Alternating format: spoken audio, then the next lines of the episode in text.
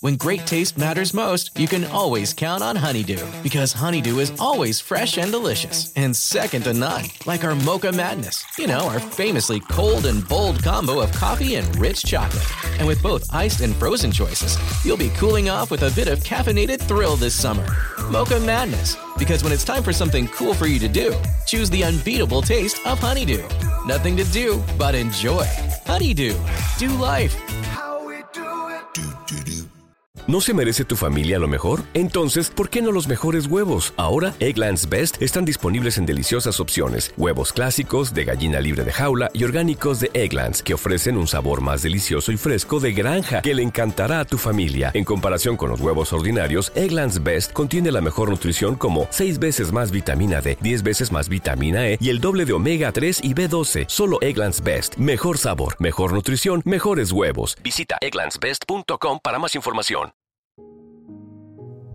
Hola, temporistas. Buenas noches y bienvenidos a Historias de Terror antes de dormir. Espero que todos ustedes se encuentren bien.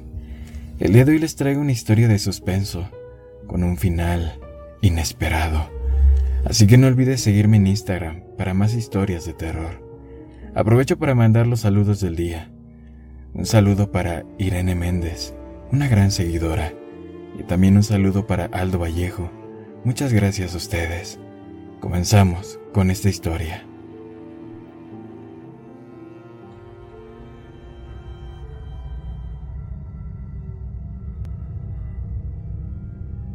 Hace dos años, mi esposa Ángela y yo decidimos que finalmente era hora de comprar una casa. Sabíamos que era cualquier cosa, menos un mercado de compradores, pero estábamos hartos de pagar el triple de lo que sería una hipoteca en renta cada mes. Ya no estoy enojado con el proceso, aunque me dejó cuestionando hacia dónde se dirigía la sociedad. ¿Cómo esto era posible? Fui a la escuela, pagué la maldita deuda universitaria, tengo un buen trabajo, hice todo lo correcto para aún así salir de la puta ciudad en la que crecí. Quizá quede algo de ira, ¿verdad? Pero después de poner nuestra mirada en los barrios menos deseables de la ciudad, finalmente conseguimos nuestra casa. El primero de junio nos mudamos a una casa colonial de 4.500 pies cuadrados. Tenía suelos de madera que se patinaban como el cuero, y las molduras de yeso escarchado daban a los techos el aspecto de un pastel de bodas. El sótano era una historia diferente. No solo estaba sin terminar, era un agujero húmedo en el suelo y garabateado en las paredes. Había dibujos extraños y rostros toscos. La gente de bienes raíces se excusó, diciendo que habían sido niños los que habían pintado todos esos garabatos. Dijeron que reparar el sótano no solo sería un generador de valor. A la mierda con eso. Entonces, claro, la cocina tenía humedad y el sótano necesitaba un letrero sobre la entrada que dijera, abandonen toda esperanza los que entren aquí. Pero teníamos un hogar, y uno muy grande en comparación a otras opciones. El problema era que estaba a tiro de piedra de la autopista y que el área era conocida por su crimen más que por cualquier otra cosa. Ángela dijo que era solo un trampolín. Depositaremos la hipoteca de un año, esperamos que el mercado inmobiliario siga disparándose y nos mudamos nuevamente en un año. Había algunas fallas en su plan, principalmente dinero, pero no dije nada. Supuse que ambos nos adaptaríamos para que nos gustara ese lugar. Las primeras semanas transcurrieron sin problemas. Mi esposa y yo pudimos desempacar y presentarnos a los vecinos. Tal vez fue la amenaza del crimen lo que nos llevó a conocer a los vecinos con el propósito de saber con quién vivíamos. Pero fuera lo que fuera, nuestros vecinos eran increíblemente amigables. Rápidamente nos sentimos como en casa, y aunque hubo algunos sobresaltos, hicimos juegos con ellos para quitarnos el miedo. Por ejemplo, con los estallidos que impregnaron la noche, teníamos el juego donde adivinábamos si el sonido era de fuegos artificiales o de disparos, o también cuando encontrábamos grandes trozos de excremento, uno de nosotros señalaba y jugábamos a adivinar si era humano o de un perro. Yo sé que te puede sonar muy tonto, pero para nosotros era muy consolador. Desafortunadamente, después de solo un par de semanas en este juego, nos convertimos en expertos en diferenciar entre estos.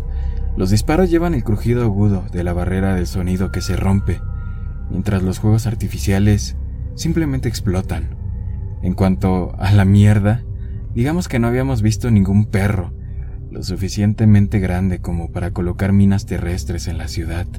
Estoy seguro de que ahí había un problema de personas sin hogar, pero ellos mismos se ocupaban de sus propios asuntos.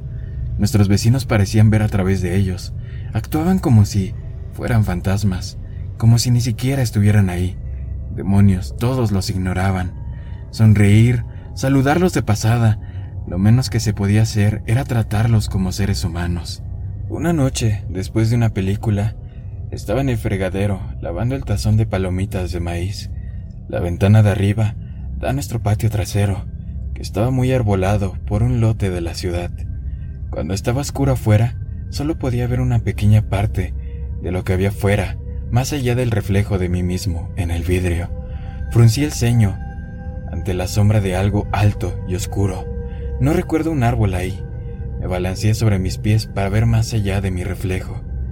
Entre los arbustos, casi fuera de la vista, un hombre estaba de pie, inmóvil, devolviéndome la mirada. Mi corazón dio un brinco y dejé caer el tazón que se estrelló en el fregadero. ¿Estás bien, cariño? Ángela gritó desde la sala de estar. Eh, sí, sí, todo bien, mi amor, voy enseguida. Mantuve los ojos en el hombre. No le dije nada a Ángela porque no quería que se alarmara. Eh, voy a sacar la basura rápido. Le respondí, con miedo. Pasé junto a la basura sin tocarla y abrí la puerta trasera. Eh, ¿hola? Afuera el viento soplaba fuerte y las ramas del espino cerval detrás del hombre se agitaban salvajemente como para advertirme. ¿Qué, qué, es lo que deseas? Di un paso adelante para tratar de demostrar que no estaba asustado, pero era el paso tibio de una presa, como si estuviera mejor plantado mi peso para correr. El hombre no dijo nada. Di otro paso adelante con más confianza esta vez, pero salté cuando mi paso activó la luz del movimiento. Me compuse y grité entonces. E, esta es una propiedad privada. Si no te vas ahora, llamo a la policía. Ahora bien, esta era la advertencia más vacía, y todos en el vecindario lo sabían. Los policías se aseguraban de llegar una hora tarde, si es que lo hacían. Muchos de ustedes lo comprenderán. El hombre avanzó unos pasos, hasta donde pude verlo mejor. Era muy alto, y vestía un grueso abrigo de lana le llegaba hasta los tobillos. Siguió caminando hacia mí, mi cerebro gritaba, pero me congelé del miedo. ¿Qué, es lo que deseas? Se detuvo justo frente a mí. Una cicatriz blanca atravesaba su piel negra, justo debajo de la barbilla.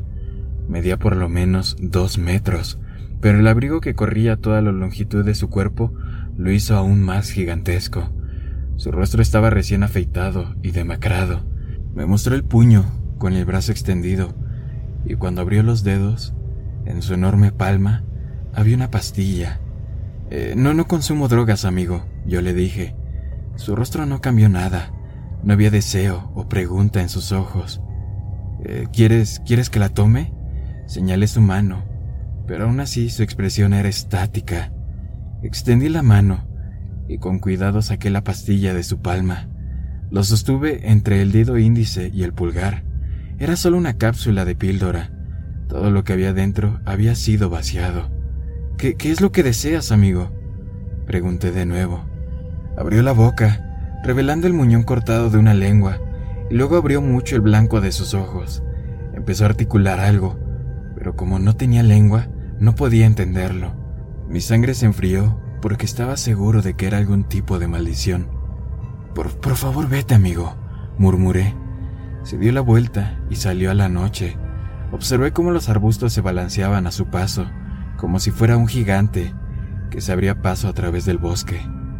Al día siguiente era sábado y estaba decidido a averiguar si alguien sabía sobre este hombre alto.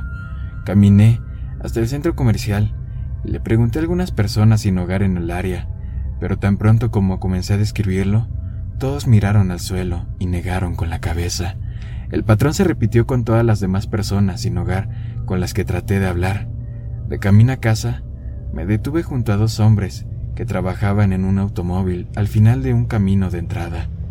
Hola amigos, eh, disculpen, Esto puede sonar un poco raro, pero... ¿Conocen un tipo alto por aquí que usa un abrigo gigante? Ambos comenzaron a reír. Lo siento, perdón por hacerles perder el tiempo. Me di la vuelta para irme. No, no, no, espera. Uno de ellos me detuvo mientras me saludaba con la mano. ¿Estás hablando de un gran hijo de puta? El hombre levantó la mano para darlo a entender. Alto, abrigo negro, cicatrices desagradables. Sí, sí, sí, exactamente ese. Yo asentí. Bueno, ese es el Alto Frank. ¿Qué quieres saber de él? ¿Está en tu zona de reciclaje? No, no está ahí, pero... ¿Por qué lo dices? Yo le respondí.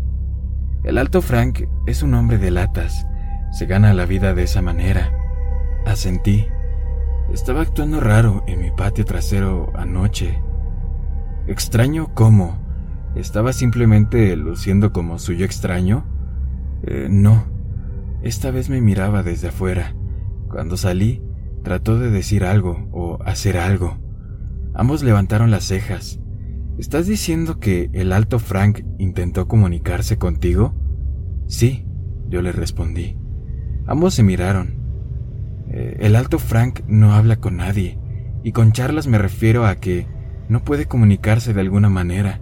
Se cortó la garganta para nunca volver a hablar. Intervino el otro. Eso solo es un rumor. El alto Frank apareció en este barrio hace 20 años. Nadie sabe de dónde vino, y el hombre no puede decírtelo. Sí, la gente le pone todo tipo de leyendas a esas cicatrices. Algunos dicen que fue un perro el que lo mordió, pero nunca he visto un perro que te corte la lengua. Si no se comunica con nadie, ¿cómo es que tiene el nombre del Alto Frank? Yo le pregunté. Ah, bueno, así es como mi mamá lo llamaría, ¿sabes? Ella solía decirme que cuidara mis palabras o el Alto Frank se llevaría mi lengua. Es lo que me decía mi madre. ¿Y, ¿Y qué creen ustedes que él quería de mí? Yo les pregunté desesperadamente. Ambos se encogieron de hombros. No tenemos ni idea, pero asegúrate de decírnoslo cuando lo descubras. Volvieron a su trabajo y yo les di las gracias y continué mucho menos seguro que cuando partí por primera vez. Los siguientes días no había señal del Alto Frank, pero comencé a enfermarme. Al principio fue un dolor de cabeza, pero pronto tuve palpitaciones y dolores en el cuerpo que casi dejo que me lleven a la sala de emergencias. Me aseguré de que no existían las maldiciones, ¿no? ¿Por qué diablos estaba dejando que un extraño encuentro con un vagabundo dominara todos mis pensamientos? Ángela estaba trabajando hasta tarde recientemente, y cuando tenía la casa para mí solo por la noche, me paraba en la ventana de la cocina y miraba hacia el patio trasero. Estaba obsesionado y no pasó mucho tiempo antes de que lo volviera a ver. Estaba envuelto en una manta llenando la tetera en el fregadero, cuando lo vi de pie, en el mismo lugar que antes. Dejé caer la olla y corrí hacia la puerta trasera. ¡Oye! Mi cabeza se sentía ligera y estaba en ese mismo tipo de estado de embriaguez donde tu miedo apenas te habla. Corrí por el patio trasero hacia él. ¿Qué quieres conmigo? le pregunté. El alto Frank me miraba fijamente. Hizo un gesto con su cuello lleno de cicatrices, para que lo siguiera. Miré mis pies descalzos, pero él ya estaba caminando. Eh, oye amigo, solo déjanos en paz, por favor. Le repliqué. Caminé con cautela tras él. Cuando pasé los arbustos donde podía ver el callejón, lo vi de pie, cerca de los botes de basura. Corrí tras él con desesperación. Tú, no quiero volver a verte aquí de nuevo. Con nuestra diferencia de tamaño, la manta envuelta alrededor de mis hombros, estoy seguro de que le parecía un hobbit enojado. Ciertamente no actuó intimidado, y no puedo culparlo. El alto Frank cruzó el callejón y se sentó en un muro de contención que se estaba desmoronando. Golpeó suavemente la piedra a su lado para que me sentara. No, no, no, no me voy a sentar ahí, amigo, solo déjanos en paz, le seguía diciendo. Metió la mano en el bolsillo del pecho y se detuvo antes de sacar un sobre. Luego puso la carta en su otra mano y metió la mano de nuevo para sacar otro sobre. ¿Qué, qué, es eso? le pregunté. Me extendió los sobres. Su brazo era tan largo que casi se extendía por todo el callejón. Me acerqué a las cartas con cautela, arrebatándolas y retrocediendo. ¿Qué, qué, qué, qué es esto? murmuré ya distraído. Ambos habían sido abiertos y saqué los papeles de uno de los sobres. Era una carta manuscrita en papel. Toda la tinta estaba manchada como si lo hubieran sumergido en agua, pero aún podía leerla, aunque lentamente. Cuando terminé de leer, dejé caer mi brazo a mi costado y miré al alto Frank con incredulidad. Ángela tenía un amante. Miré al otro sobre y casi no tuve que leerlo para descifrarlo. El membrete decía, Seguro Atlantic Life. Se había abierto una póliza a mi nombre por un cuarto de millón de dólares. Tropecé con el muro de contención y me senté. Las píldoras. Pensé en la cápsula vacía que me había mostrado y que tiré a un lado. Era mi albuterol de emergencia. Tenía que serlo. Una búsqueda rápida en la internet me mostró que una sobredosis comienza con síntomas de dolores de cabeza y palpitaciones cardíacas. Ángela, Ángela está tratando de matarme. De repente me di cuenta de que el brazo de Frank me rodeaba y me daba palmaditas en el hombro paternalmente. Nos sentamos ahí, en silencio, durante mucho tiempo. Las cosas que puedes aprender del reciclaje de las personas, yo dije. El alto Frank asintió y vimos cómo se encendía la luz del piso de arriba y mi esposa aparecía en la ventana. Retorció algo entre sus dedos y luego lo golpeó en una taza. Un minuto después, escuché que se abría la puerta trasera. Cariño, ¿estás aquí? Ángela llamó. Te hice un poco de té. Ven rápido. Supongo que las personas sin hogar que lo rodean a uno no siempre quieren un cambio.